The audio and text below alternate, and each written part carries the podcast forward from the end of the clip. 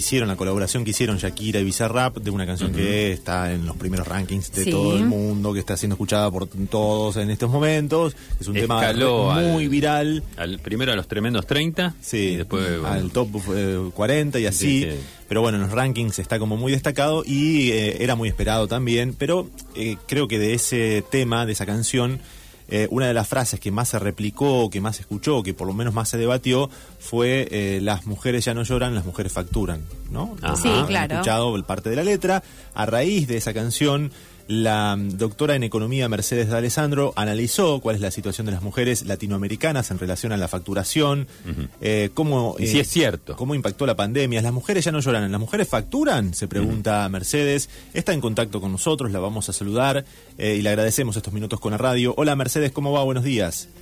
¿Qué tal? Buenos días, ¿cómo están ustedes? Bien, bien, muy bien. Aquí estábamos escuchando el tema por un lado y por el otro lado también analizando la letra. preguntábamos. Y leyendo tus opiniones, tu eh, análisis respecto del tema. Y bueno, nos contarás, ¿las mujeres facturan? ¿Cómo está la distribución de la riqueza en esta parte del mundo? Bueno, yo aproveché, obviamente, viste que uno trata de, ser creativo y para hablar de economía agarrar excusas, porque si no nadie nos presta mucha atención. sí. Eh, y bueno, creo que, que es una que es interesante obviamente que ella está hablando desde un nivel social en que pocas mujeres están hoy en Latinoamérica. Justo estos días salió un informe de Oxfam, una organización internacional que habla de la concentración de la riqueza y de los nuevos billonarios que nacieron en la pandemia, en un momento en el cual, eh, como ustedes sabrán, eh, perdimos trabajos, perdimos ingresos, los chicos perdieron días de clase, etcétera, eh, hubo 90 personas que se convirtieron en billonarios en ese periodo, ¿no? Y esas 90 personas, por ejemplo, solamente 10 son mujeres, ¿no? Para, para poner algún numerito. Pero en simultáneo, mientras nacían estos billonarios latinoamericanos, las mujeres eh, durante la pandemia retrocedieron en sus niveles de empleo y de ingreso a la situación en la que estaban en los años 2000, es decir, dos décadas de avance en el mercado laboral eh, fueron ah, devastadas por la pandemia y costó muchísimo recuperar, incluso en muchas partes de Latinoamérica todavía estas mujeres que perdieron empleo no han vuelto a recuperar el empleo. No es el caso de Argentina, que Argentina recuperó hoy los niveles de empleo previos a la pandemia y además lo hizo con eh, récord de participación económica de las mujeres.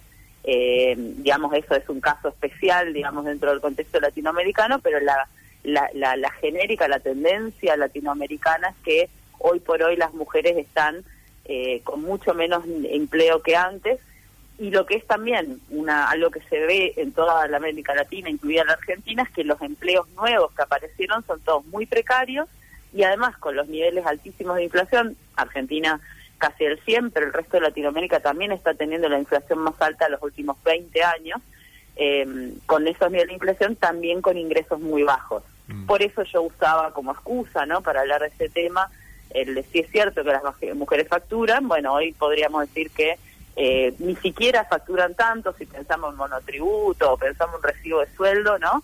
Lo que hay es mucha changa, mucho trabajo informal, mucho eh, consigo eso, lo hago un rato, voy, entro, salgo de alguna cosa, ¿no? Y, y, los, y cuando se factura, se factura muy poco. Claro.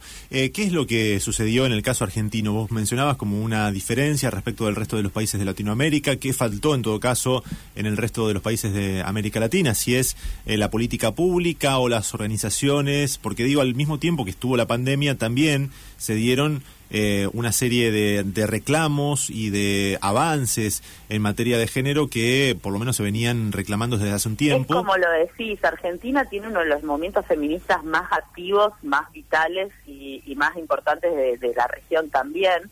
Eh, cuando empezamos la pandemia empezamos con un Ministerio de las Mujeres, empezamos con la Dirección de Economía y Igualdad de Género que me tocó eh, inaugurar a mí, digamos, dentro del Ministerio de Economía.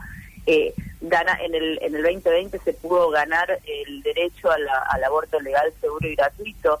Eh, se impulsaron muchísimas cosas eh, y dentro de lo económico lo que nosotras estuvimos haciendo desde desde el Ministerio de Economía fue trabajar mucho con que no sé todos los apoyos que se le dieron a las empresas vinieran condicionados a la incorporación de mujeres con estímulos fiscales para la contratación de mujeres, sobre todo en sectores masculinizados y de buenos ingresos como eh, la tecnología. Si vos lees la ley del conocimiento que se debatió en, ese momento en 2020, tiene un premio para las empresas que contratan mujeres y personas trans.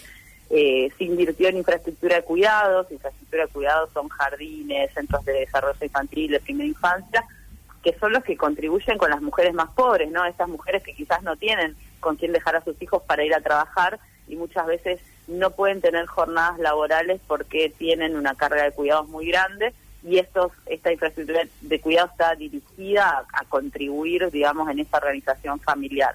Lo que quiero decir con esto es que hubo muchas medidas que se pensaron con perspectiva de género y que nosotros decimos, bueno, por un lado está la necesidad económica de que los salarios son menores, entonces tiene que salir a trabajar alguien más en la casa, eso es la mujer, esos son los jóvenes, ¿no? Hay mucha incorporación al mercado laboral de mujeres y de jóvenes, pero además también hemos logrado incorporar porque se hicieron incentivos de política pública, sobre todo en algunos de los sectores más estratégicos. Entonces, digamos, están las dos cosas, ¿no? Te mentiría si te dijera que es solamente política pública, pero tampoco es cierto que es solamente un rebote, digamos, porque si no eso tendría que haber pasado en todos los otros mm. países y no sucedió. Mm. Eh, está, bien, pero... Ahí está, digamos, ¿no? Claro. Eh, como directora de, que fuiste de, Economía, decías, te tocó inaugurar esta Dirección de Economía, Igualdad y Género en el Ministerio de Economía de Nación, eh, con, bueno, un tratamiento de políticas públicas por un lado, pero también de impulsar en el sector privado esta posibilidad de, que haya más igualdad, de que haya más participación de las mujeres. ¿Cuáles son las resistencias que se encontraban en el sector privado sobre todo a la hora de no dar oportunidades o no dar la misma el mismo tratamiento. ¿Por qué, digamos, aparecen las resistencias? ¿Qué es lo que a esta altura una de las resistencias más, más, más que más aparecen es algo que, que digo, si yo te lo digo a vos y lo, lo, charlamos con los oyentes, digamos, para todos sería natural que los papás tengan licencia de paternidad, ¿no? Mm. Hoy en la Argentina, por ley, los varones tienen dos días de licencia de paternidad, ¿no? Y las mujeres tienen tres meses. ¿Esto qué significa? Que eh, los varones no, no participan en los cuidados de los niños porque no se pueden tomar más de esos dos días en general, ¿no? Hay algunas empresas que te dan 15, 10, eh, los casos más extremos por ahora eh, te dan 30 pero digo, primero que ya a una mujer que tiene edad de eh, ser mamá la miran distinto, porque dice, ah, no, pero si es madre después va a faltar, no va a venir, cuando la llamen de la escuela de la nena no, se va a ir corriendo, ¿no? En cualquier momento se embaraza. En cualquier momento se embaraza o tenés hijos y cuántos tenés y cómo haces como para organizarte. Cosa que a un varón no le preguntan, tenga, puede tener cuatro o cinco hijos y no le van a preguntar cómo se organiza con los hijos, ¿no? porque se asume que esa es la tarea de la mujer. Entonces, las licencias, por ejemplo, que son una medida que pondría en igualdad de condiciones a una mujer que va a buscar empleo con un varón que va a buscar empleo, ¿no? Pues sería percibido, bueno, los dos se van a tomar tres meses finalmente, pues si tienen hijos o hijas. Eh, eso es muy resistido por el mundo privado. El mundo privado dice que no, que le aumenta los costos, que no pueden afrontarlo. Eh, las licencias las paga el Estado en, en general, pocas empresas la pagan de su bolsillo.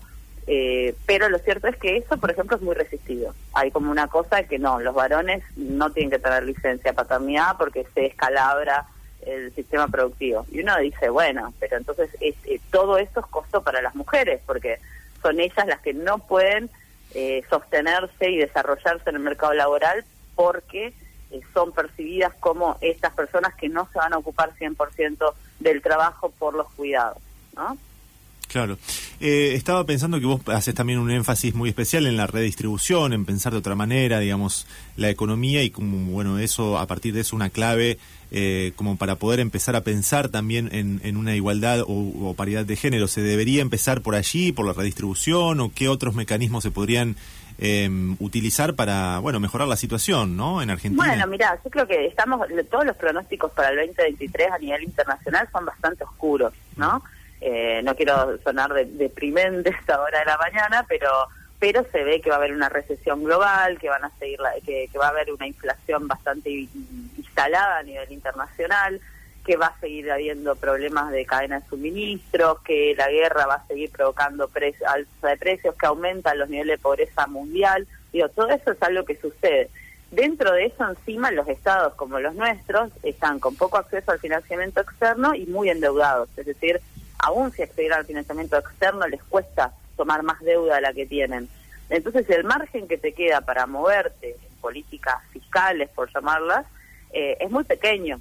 de ahí que se, se, empieza a debatir ahora con mucho más énfasis y fuerza cómo nos financiamos y en ese cómo nos financiamos aparezcan los impuestos. Sobre todo estos impuestos a los ricos, impuestos a las empresas que han tenido ganancias extraordinarias, eh, impuestos a, bueno, algunos países latinoamericanos no tienen ni bienes personales, para que te una idea, ¿no?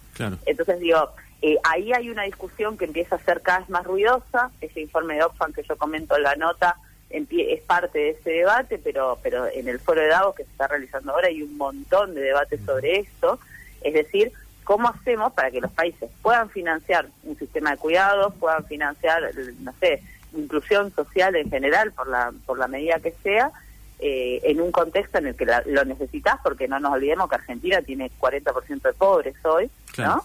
Eh, que necesitamos eso, que estamos contando a ver si los planes sociales llegan bien o no, a quién y cómo, y si corresponde o no corresponde. Y, y nada, eso hay que eso hay que cambiar un poco el eje, ¿no? Y entonces una de las cosas que yo planteaba en esta nota que escribí ayer en página 12 es, eh, hay muchas veces se habla de que hay que crecer para luego distribuir, ¿no? Y eh, cuando hablamos de impuestos lo que estamos diciendo es que tenemos que redistribuir para poder apuntalar los sectores que nos van a hacer crecer, es al revés, ¿no? Tenemos que dar esos pasos porque hoy no tenemos dinero extra. Entonces hay que mirar a dónde hay plata, por dónde entró mucho dinero, que en Argentina entró mucho dinero en varios sectores, las telecomunicaciones, el sistema financiero, eh, eh, el agro, algunos sectores de la industria, eh, bueno, entonces hay que mirar ahí y ver cómo lo llevamos a esos otros sectores que lo están necesitando porque no tenemos otra otra bolsa de dinero donde sacar en, en estas condiciones. Claro. Eh, mencionabas a los organismos internacionales de crédito, bueno, te tocó formar parte del gobierno con Martín Guzmán, que tenían también allí negociaciones con el Fondo Monetario, ahora el gobierno nacional sigue de alguna manera en contacto para llevar adelante políticas que están de alguna manera supervisadas por el Fondo Monetario Internacional. Y quería eh, específicamente preguntarte por el Fondo Monetario. Eh, ¿Está en general conducido por mujeres? Digo, está Cristalina Georgieva ahora. ¿Tienen alguna perspectiva de género estos organismos o no?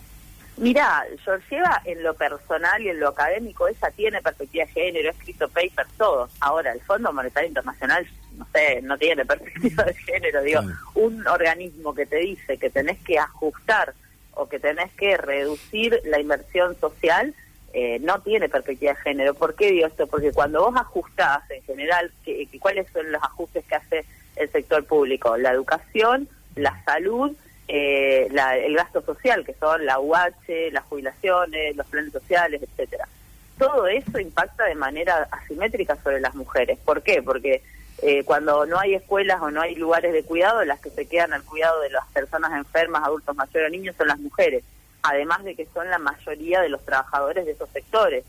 Eh, lo mismo cuando estamos hablando de si vamos a recortar, ahora hay una moratoria en discusión en el, en el Congreso de la Nación, si esa moratoria no sale, eh, tenemos problemas porque hay muchas mujeres que dejarían de poder jubilarse por no tener los aportes necesarios por el sistema del mercado laboral que las viene excluyendo, por eso que hablamos hace un ratito. Entonces, un organismo que para llevar adelante las medidas te pide que hagas un ajuste sobre los servicios sociales, eh, no tiene perspectiva de género, aun cuando sea conducido mujer, por mujeres. Digo, ser mujer no implica que vas a ser feminista o que vas a tener perspectiva de género o que vas a querer transformar la realidad para ese lado, ¿no? Mm. Bueno, eh, finalmente, y ya que estábamos hablando de algo de coyuntura, no queríamos dejar de preguntarte tu opinión sobre la medida que ha anunciado eh, Sergio Massa, si se puede además hacer alguna explicación, si tiene algún eh, sentido positivo, digamos, o alentador, esto que informó de la decisión de comprar deuda pública en dólares por mil millones con el objetivo de aliviar la tensión fiscal eh, en la Argentina, de que las empresas puedan tener o acceder, digamos, a los mercados internacionales. Eso es por lo menos lo que explicó Massa. ¿Es una medida que se han tomado en otros países? ¿Te parece eh, apropiado o cómo, cómo podríamos Mira, a mí me parece que es razonable lo que está haciendo Massa con esto, pero bueno, a ver, cómo decirlo, ¿no? Cuando uno, eh, cuando le, cuando le hacemos gestos a los mercados, porque eso es un gesto a los mercados, digo, a los únicos que les importa es a quienes están comprando y vendiendo títulos públicos, eh, el mercado es insaciable, ¿no? Como, como siempre te pide más. Entonces hay que ver si esto alcanza o no, si sirve, en un contexto en el que realmente el acceso al financiamiento externo está muy, muy difícil. y no por solamente por la situación de Argentina, sino porque con el con la inflación a nivel mundial que hubo durante el año pasado, el, banco, los bancos, el Banco Central Europeo y, el, y, la Fed en Estados Unidos subieron la tasa de interés, que suba la tasa de interés, eso significa que hagan más cuando vos compras un bono o haces un depósito en, en su sistema financiero, entonces eso funciona como una especie aspiradora de todo el dinero que anda por ahí por el mundo dando vueltas financiando proyectos y cosas, ¿no?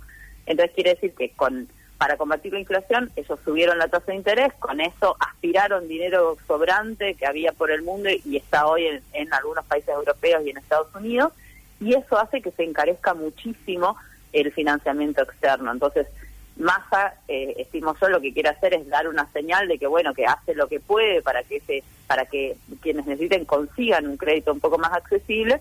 La cuestión es que el impacto que, no sé, si mañana la tasa eh, Estados Unidos te sube un poco más la tasa de interés, no tenés mucha para competir mm. con tasa de interés en dólares, ¿no? En el mercado local. Entonces, eh, hay, es, es algo que va más allá de los deseos mm. de simplemente de Argentina. De todos modos, siempre mejorar el perfil de vencimientos de deuda es bueno, descomprime. Eh, él quiere un poco eso también, ¿no? Como decir, bueno, me sobró plata de acá o de allá, quiero descomprimir el peso de los vencimientos. Eh, habrá hecho las cuentas que para, para ver que eso le, rindiera. Yo la verdad que no, no, no vi en profundidad y en detalle.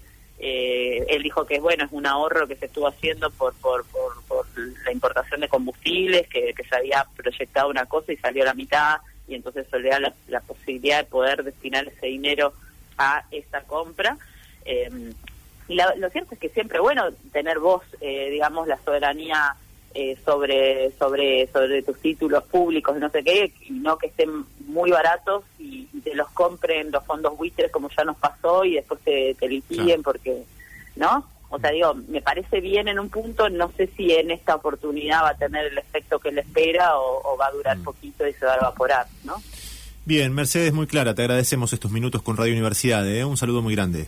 No, saludos a ustedes, que tengan un buen día. Hasta buen día, hasta luego. Hablábamos con Mercedes de Alessandro, doctora en economía, escritora, feminista y además, bueno, es la autora de este, esta serie de artículos que salieron a propósito del tema, como excusa, digamos, el tema de Shakira, pero eh, profundizando en economía con un, gancho que era la canción esa que es un hit en este momento y bueno, y ver si las mujeres facturan o realmente hay todavía una, desigualdad importante. Distinto por los servicios, un monotributo de 35 mil pesos a, bueno sí, sí, a lo que, los que debe estar facturando Shakira, que es otro nivel, es otra cosa, otra historia, ¿no? Claro. O si hay mujeres que lloramos porque no facturamos. Lloramos, ella dice una cosa y no impide la otra. claro, este claro. Pero bueno. Eh, o que se llora por la demora en el pago de la factura. Claro, también, que pasa mucho acá, sobre todo pasa un montón. Estoy facturando, pero llorando porque no me la pagan. Y no me rinde más la plata, ¿no? Porque me demoraron hace dos o tres meses ya, ya sé que. ¿Sabes qué? Con esta demora tengo un 15% de, de récord. No es llorar o facturar, sino que a veces es facturar y llorar. Y llorar también.